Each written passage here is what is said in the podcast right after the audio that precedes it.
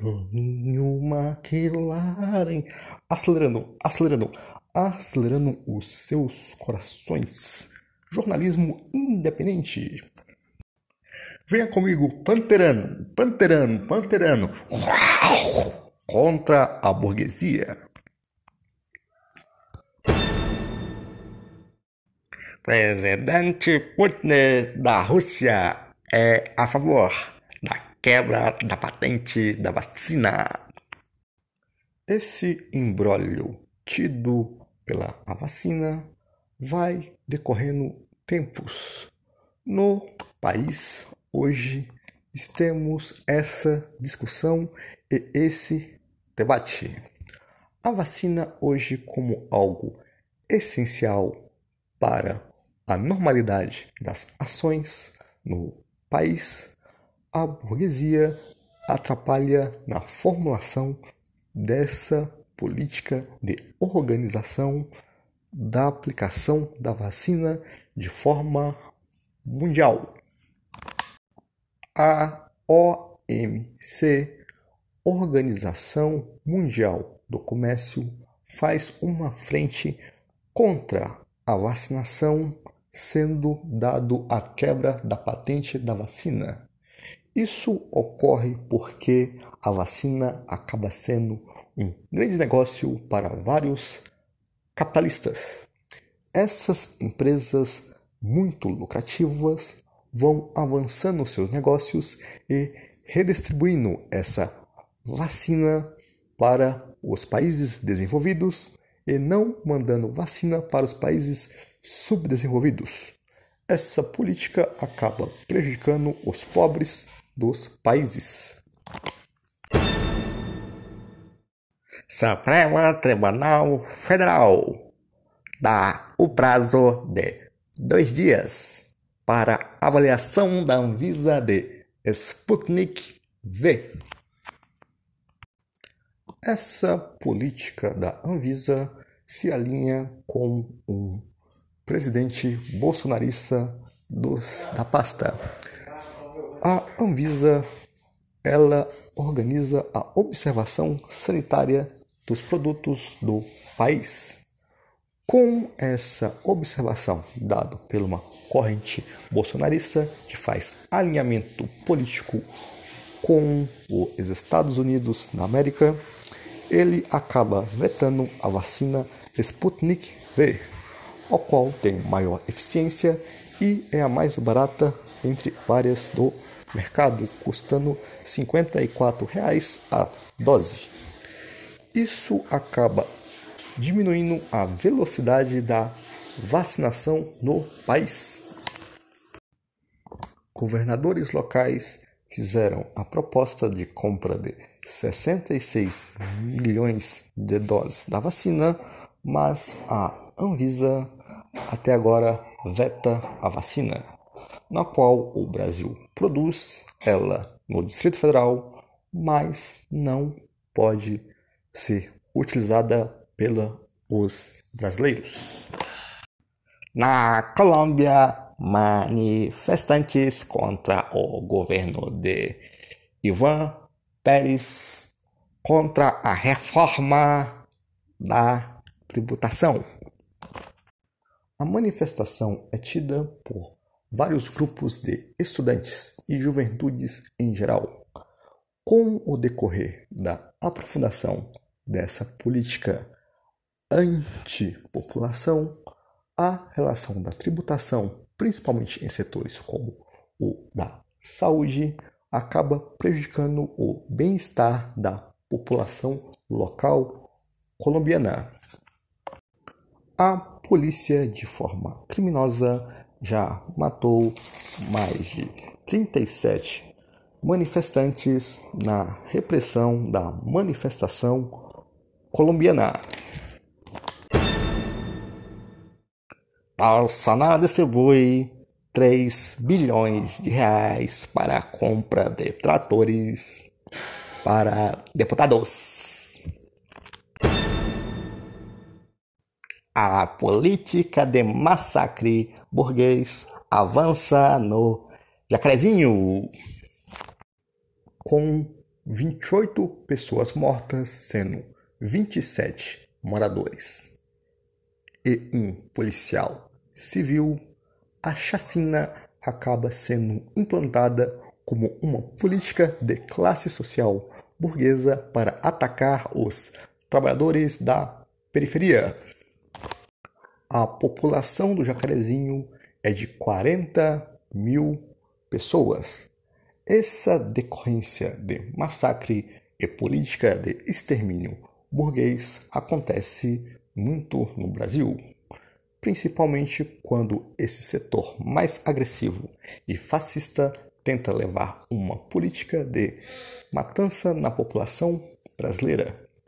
Essas ações são tidas como uma estratégia de controle social, populacional e de interesses financeiros. Vamos observar daqui a pouco algumas soluções para esta política de combate ao tráfico. Dentre o caso do jacarezinho, um terço das pessoas mortas não tinha nenhum antecedente criminal. Foram oito pessoas atingidas na sua própria casa, isso ficando em sua própria residência. Mas como mudar essa política? De que forma devemos combater essa questão do tráfico? Vamos pensar o seguinte: a origem das drogas fazem parte do comportamento social da história da humanidade. O consumo de drogas faz parte de diversas culturas e diversas formações humanas. Então, a liberação da droga seria uma das questões possíveis para acabar com o extermínio dessa polícia seria um dos motivos e uma das maneiras para acabar com essa questão do tráfico, a questão da liberdade da ação das drogas. Com isso, a gente poderia ter o consumo em lugares mais adequados, como, por exemplo, o hospitalzinho holandês, que seria um local ou uma residência controlada pelo Estado, ao qual venderia e seria formada para a organização e a venda e o controle da questão das drogas. O hospitalzinho holandês seria uma política possível para terminar a questão da matança do tráfico. Em vez de ter traficantes mantendo as drogas, deveria ser a população civil em empregos dignos. Outra política que poderia ser implementada pelo Estado seria a implantação do Diese. O Diese acabaria com o problema do aliciamento para o tráfico, no qual uma política de Diese nacional, aplicando o salário mínimo de R$ 5.137 para toda a população brasileira, seria uma maneira ao qual a pessoa não se envolveria com o tráfico. Outra política eficiente seria o fim da polícia e o estabelecimento de milícias populares. Essas milícias populares seriam organizadas por quadras, pessoas e indivíduos da própria localidade que passaria um certo tempo para organizar em mandatos da própria comunidade a organização policial e civil das pessoas. É realizado em São Paulo um ato político contra o um massacre no Jacarezinho. Nesse ato teve a participação do representante do João Cândido Juliano Lopes. Entre as suas falas, ele disse: O que aconteceu no Jacarezinho não é um acidente, é uma prática recorrente pelas forças de repressão. Ele também defendeu em sua fala o fim da polícia civil e também da polícia militar. Juliano Lopes levanta a proposta de formulação de comitês de autodefesa para a organização da classe trabalhadora. Julian Lopes também critica a política dos dirigentes e sindicalistas, ao qual fala o fique em casa. Com isso, ele afirma que mais de 500 mil mortos ocorreu no país. Na política de Palestina e Israel, Israel bombardeia Palestina. Foram 20 mortos na Palestina, entre eles nove crianças. A Índia atinge um aumento no número de coronavírus, chegando à marca de 4 mil mortes por dia. As infecções acabam aumentando muito, chegando à marca de 23 milhões de infectados. Lembrando que a Índia possui um sexto da população mundial, sendo um país muito populoso. É chamado um ato em todo o Brasil para contra o massacre do Jacarezinho em 13 de maio. Esse ato foi marcado para o dia de abolição da escravatura, data dado através de muitas lutas dos escravos e também políticas internacionais e pressão de vários setores na luta contra a escravidão. A marca desse ato vai ser a questão de contra também a repressão policial, que faz parte da política da classe social burguesa contra a classe social dos trabalhadores.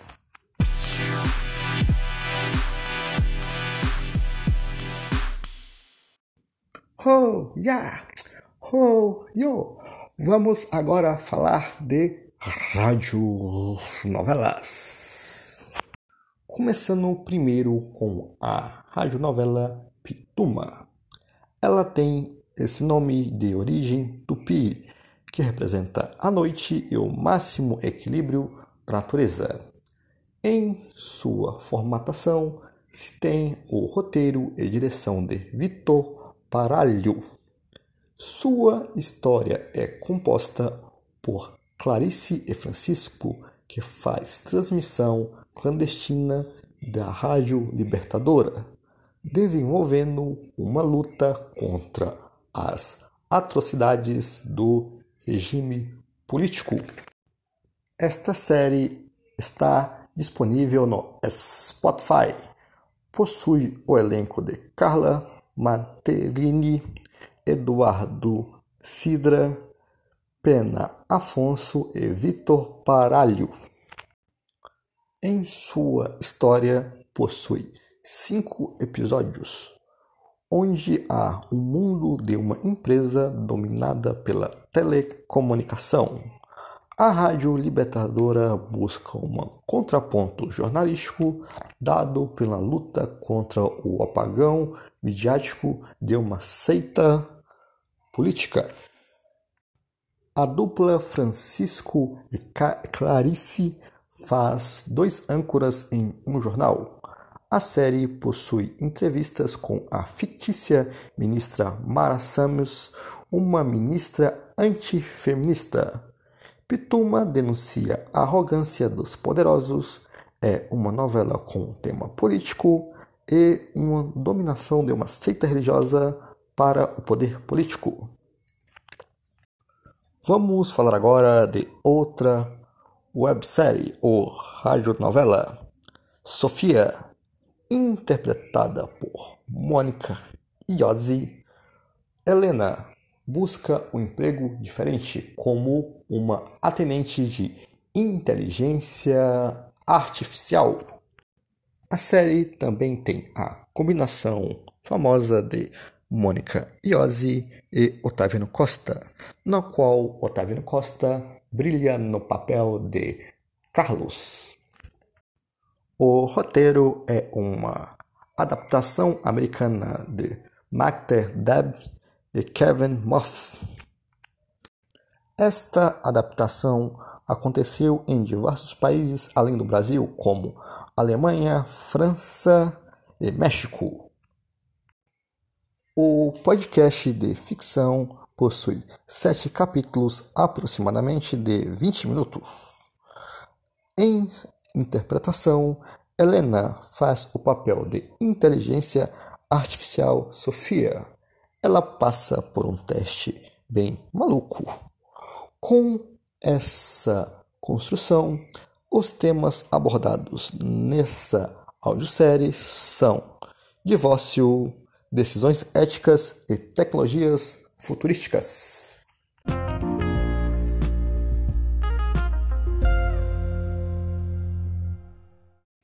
No conceito do trabalhador, hoje iremos falar sobre o imposto.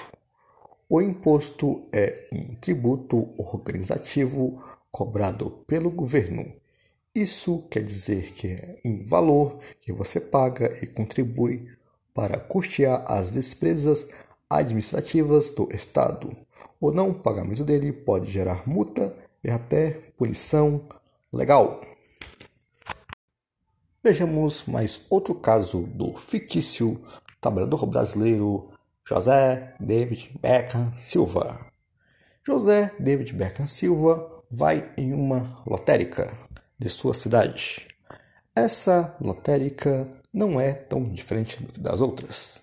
Ele vai pegar aquela grande fila. Ao meio de pegar essa grande fila, ele vê um carro grande pegando muito dinheiro. Esse carro pega o dinheiro de várias pessoas. Esse carro vai levando tudo o que se paga da lotérica. José David Beckham Silva irá pagar sua conta de água e ver uma alíquota. O que seria isso? É uma taxinha pequenininha com uns numerozinhos a mais na sua conta de água. Essa formação de José Beckham Silva vai pensando o que seria essa questão e essa taxação. Só que ele não sabe comunicar esse problema. Como José David Beckham vê essas letrinhas pequenininhas nos seus boletos, mas não consegue conversar sobre elas?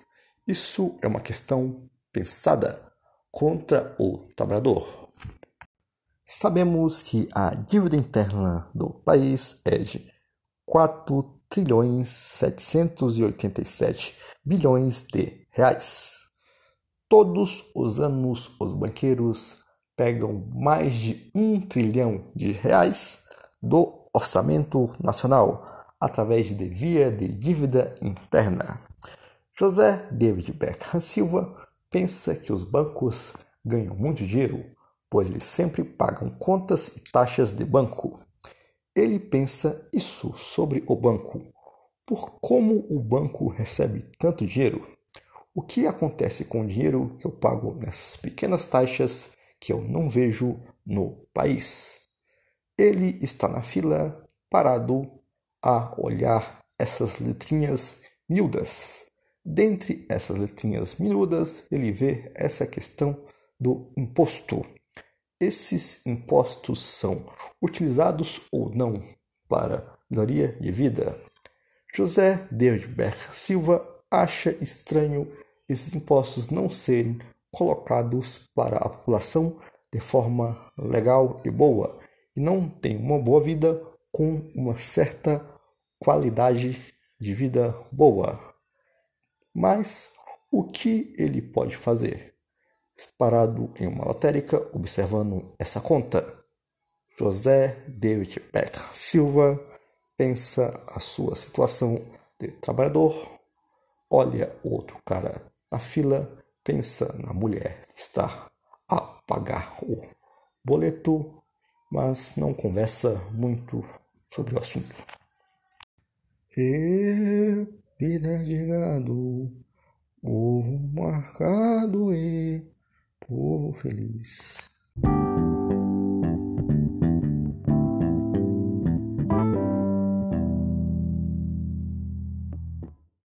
Campeonato Brasileiro é 93.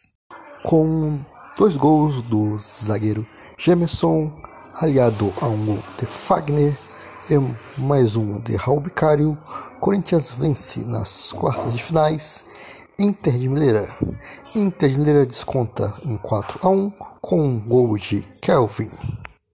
Mesmo com a expulsão de dois técnicos, Santos vence Boca Juniors em Vila Belmiro, jogo válido pela Libertadores. Com essa vitória, Santos mantém sua esperança de classificação. O gol foi marcado pelo jogador Felipe Jonas, com uma limpada da marcação e um chute baixo no canto. Em um jogo de rara finalizações, Palmeiras vence Independente Del Valle com um gol de pênalti de Rafael Veiga. Como marco desse jogo, vemos uma linda jogada de Rony Rústico, uma deixada de Costa com um belo giro, ao qual penetra na área e por milímetros não acerta um belíssimo gol. Palmeiras se estabelece como o primeiro do grupo com 100% de aproveitamento. Flamengo perde seu 100% de aproveitamento com um empate com União Lacaria. Flamengo sofre muito com jogadas aéreas. O primeiro gol foi marcado por o atacante do União, Lacaria Martinez, em falha individual. Segundo gol marcado também de um escanteio ao qual Arão desvia errado e faz um gol contra. Flamengo faz o outro gol com Gabigol, como sempre, de pênalti. Arão cabeceia e marca o gol de empate. Um grande abraço psicológico gigante e voltamos próxima quarta-feira.